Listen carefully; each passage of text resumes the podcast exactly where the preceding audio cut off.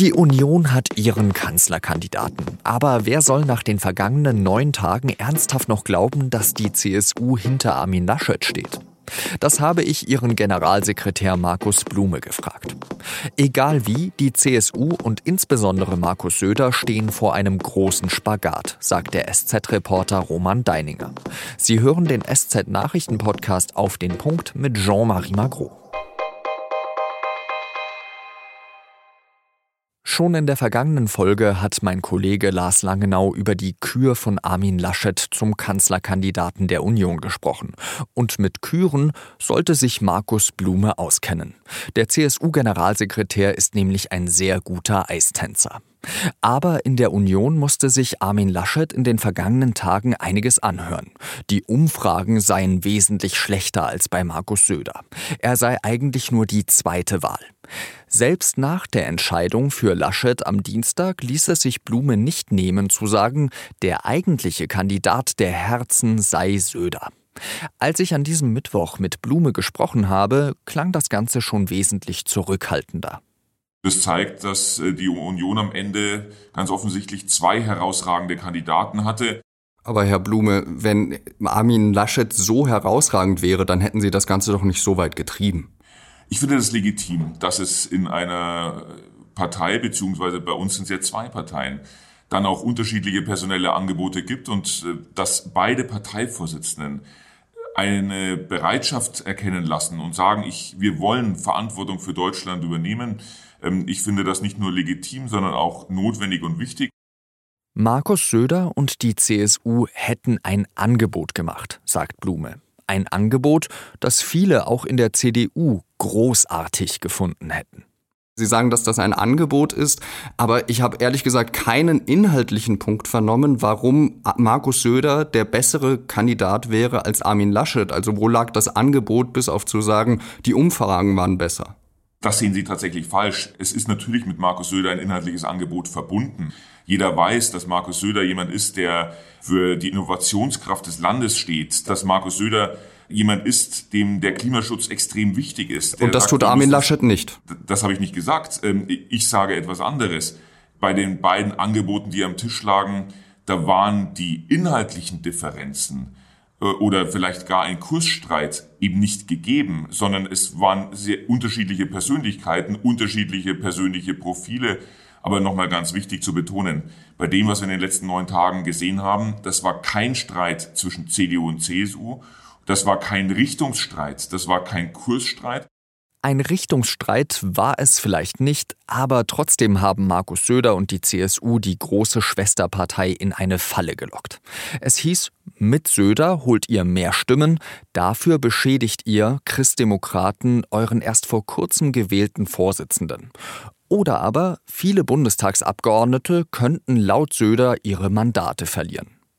Die Folgen Armin Laschet musste in einer Sitzung der Bundestagsfraktion und auch in der Vorstandssitzung der CDU sich allerlei Vorwürfe anhören.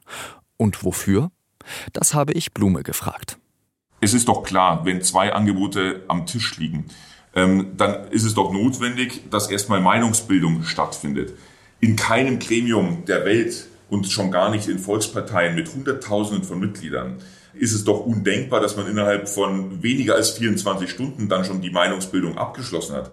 In der Fraktionssitzung am vergangenen Dienstag haben Abgeordnete Briefe aus ihren Wahlkreisen von CDU-Mitgliedern vorgelesen, die aus der Partei austreten wollten, wenn Armin Laschet der Kandidat würde. Und bei der langen CDU-Vorstandssitzung am Montag erklärte etwa Wirtschaftsminister Peter Altmaier, dass an der Basis kein Landesverband mit Ausnahme von Nordrhein-Westfalen, also Laschets eigenem, auf dessen Seite wäre. Aber wer soll denn jetzt in Bayern im Bundestagswahlkampf für Armin Laschet zum Beispiel plakatieren? Also und auch im Rest des Landes, wenn man ihn so beschädigt hat? Wenn ich in der Demokratie mehr als äh, einen Kandidaten habe, ähm, sobald es sofort äh, im Umkehrschluss dann bedeutet, dass hier Beschädigung stattfindet, ähm, dann schürt das ehrlicherweise nach meinem Gefühl schon ziemliche Zweifel ähm, an demokratischen Verfahren. Äh, ich, lassen Sie uns doch einfach demokratischen Wettstreit machen und im demokratischen Wettstreit ist dann auch zulässig, dass natürlich offen Argumente ausgetauscht werden und am Ende entschieden wird. Aber nicht bitte jetzt jeden innerparteilichen Wettstreit sofort mit Beschädigung verbinden. Meinungsbildung ist schön und gut, Herr Blume, nur diejenigen, die ja die demokratischen Prozesse sage ich jetzt mal, angezweifelt haben, das waren ja Sie in der CSU, wo Sie gesagt haben, äh, dass mit dem CDU-Parteivorstand und dem äh, Präsidium, das genügt uns nicht, obwohl das ein Verfahren war, was über Jahrzehnte lang eigentlich so Common Sense war und was auch im Grundgesetz als demokratischer Prozess vorgesehen ist. Wir haben da keine Zweifel gesät. Nochmal, es war kein Streit zwischen CSU und CDU. Sie merken schon, das Gespräch verlief ziemlich kontrovers. Im Anschluss habe ich auch meinen SZ-Kollegen und CSU-Reporter Roman Deininger gefragt, wie der CSU-Wahlkampf mit Armin Laschet denn jetzt aussehen soll. Roman, ein herausragender Kandidat soll Laschet sein. Ganz ehrlich, wer von den Wählerinnen und Wählern soll denn das glauben, dass die CSU hinter diesem Kandidaten steht? Ja, die Wahrheit ist sicher, dass die äh, Zweifel in der CSU am Kandidaten Laschet schon vor äh, dieser Entscheidung da waren und dass sie in diesen neun Tagen äh, sicher nicht kleiner geworden sind. Also wie Laschet, bei Söder wäre es übrigens nicht anders gewesen, wenn er Kandidat äh, geworden wäre, da jetzt äh, mit einer geschlossenen Unionsmannschaft in den Wahlkampf gehen will, ist ein großes Rätsel für die Union war es ja eigentlich immer so, die waren ja Vorbilder darin, dass sie nach innen viel gestritten haben, aber dann nach außen mit einer Stimme gesprochen haben. Glaubst du, dass das dieses Mal bröckeln könnte in diesem Wahlkampf?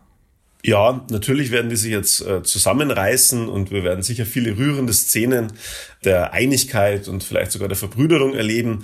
Bei Laschet und Söder habe ich den Eindruck, dass das schon noch ein paar Tage oder Wochen braucht, bis sie dazu in der Lage sind, weil die Verletzungen beiderseits übrigens äh, tief gehen. Aber ich habe keinen Zweifel, dass die Union sich äh, zusammenreißen wird. Aber die Risse sind so tief, äh, dass man sie sehen wird in diesem Wahlkampf. Wo sieht man sie denn gerade vor allem, diese Risse? Ich würde sagen, die gefährlichsten Risse äh, für den Kandidaten Laschet sind gar nicht die zwischen CDU und CSU, äh, sondern äh, die in der CDU selber, weil einfach eine sehr große Zahl an Mitgliedern, auch an Funktionären der CDU Laschet ja im Laufe dieser neun Tage ihr Misstrauen ausgesprochen hat ähm, und oft in deutlichen Worten, zwar hinter den Kulissen zum Teil, aber äh, so, dass äh, kein Interpretationsspielraum äh, besteht. Also insofern, dieser Wahlkampf wird dann brutal schwerer für die Union. Dazu kommt, dass ja inhaltlich bisher noch überhaupt gar nicht klar ist, wo diese Union eigentlich, auf welche Reise diese Union eigentlich gehen möchte. Es gibt kein Wahlprogramm und der einzige Punkt, der mir jetzt in den letzten Tagen und Wochen und Monaten immer wieder begegnet ist, Hauptsache wir kriegen nicht rot-rot-grün. Reicht denn das? Ich glaube, dass die äh, Wahrheit ist, dass es in der Vergangenheit gelegentlich gereicht hat. Aber es schadet auf keinen Fall, ein äh, gutes Programm zu haben. Und äh, die CDU hat es bisher nicht. Die Grünen äh, waren da schneller. Die anderen Mitbewerber ähm, äh, sind schneller. Und ähm, wenn man jetzt zum Beispiel die Auseinandersetzung von Laschet und Söder in der vergangenen Woche hernimmt, wo Laschet Söder ja gesagt hat, äh, dass man auch nicht zu grün werden dürfe, bin ich gespannt, ähm, wie konsequent zum Beispiel beim Thema Klimaschutz dieses gemeinsame Unionsprogramm äh, ausfallen kann. Also ähm, so richtig weitgehend äh, wird es wohl nicht sein, wenn man Laschet glaubt. Hat denn da die CSU überhaupt Überzeugung bei dieser Klimafrage, sage ich jetzt mal? Ähm, oder geht es da um mehr als nur Bäume zu umarmen? Geht es da wirklich darum, dass die richtigen Klimaschutz machen wollen? Ich glaube schon, dass das Thema Klima- und Umweltschutz inzwischen in der CSU angekommen ist und ernst genommen wird. Aber die Wahrheit ist natürlich, dass in der Geschichte der CSU eigentlich am Ende, wenn es hart auf hart kam, immer die Wirtschaft, der Tourismus wichtiger war als die Natur. Dieses Motiv, die Bewahrung der Schöpfung, das jetzt auch von Markus Söder immer vor sich hergetragen wird, das existiert theoretisch schon seit Jahrzehnten, aber so richtig aufgegriffen, auch in der CSU, wurde das erst, als Winfried Kretschmann 2011 genau mit dem Motiv in Baden-Württemberg eine Landtagswahl äh, gewonnen hat. Insofern würde ich sagen, äh, was für Markus Söder persönlich gilt, gilt auch für die CSU. Söder ist sicher nicht vor 30 Jahren oder ein bisschen länger in die junge Union gegangen, weil er den Klimawandel aufhalten wollte. Und auch die CSU hat äh, das Thema Umwelt- und Klimaschutz erst lernen müssen. Wo meinst du denn, wird für Söder und für die CSU die größte Herausforderung in diesem Wahlkampf liegen? Markus Söder ist in einem großen Dilemma denn er weiß, dass äh, seine Basis äh, Armin Laschet äh, nicht mit Begeisterung unterstützt und er muss natürlich trotzdem mit der CSU in Bayern ein gutes Ergebnis erzielen. Insofern, wenn man jetzt auch noch einberechnet, dass es vielleicht Markus Söder persönlich auch schwer fällt, Armin Laschet zu unterstützen, zumindest laut und mit Herzblut, dann wird es ein ganz schöner Spagat für Söder.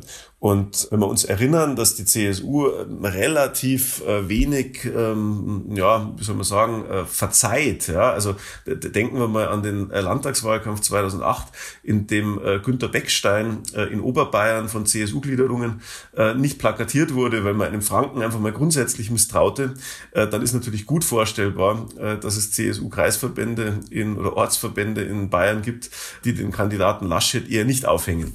Und ganz ohne den Kanzlerkandidaten gewinnt man auch keine Bundestagswahl. Dann sind wir mal gespannt auf die nächsten Wochen. Ich danke dir ganz herzlich, Roman Deininger. Immer gern. Der Bundestag hat dem Vorschlag der Regierung zu einer sogenannten Bundesnotbremse zugestimmt. Das heißt, bei hohen Inzidenzen gelten bundesweit dieselben Regeln. Dazu gehören nächtliche Ausgangssperren, Schulschließungen und strengere Bestimmungen für Geschäfte. 342 Abgeordnete haben für das Gesetz gestimmt, 250 dagegen, 64 haben sich enthalten. Die Opposition hat dabei vor allem die nächtlichen Ausgangssperren kritisiert. Bundesgesundheitsminister Jens Spahn hat die Pläne verteidigt und gesagt, man könne gegen die aktuellen Infektionszahlen nicht animpfen. Noch an diesem Donnerstag soll der Bundesrat dem Gesetz zustimmen. Die Regeln sollen dann vorerst bis Ende Juni in Kraft bleiben. Es sollte eine Konkurrenzveranstaltung zur Champions League werden, jetzt ist sie aber erstmal gescheitert, die Fußball Super League. Von den zwölf europäischen Topclubs, die sie geplant hatten, sind fast keine mehr übrig. Nach dem Rückzug der sechs englischen Vereine sind auch Juventus Turin, Inter Mailand und Atletico Madrid ausgestiegen. Die Super League sollte von einer US-Großbank finanziert werden und war auf große Kritik in der Fußballwelt gestoßen.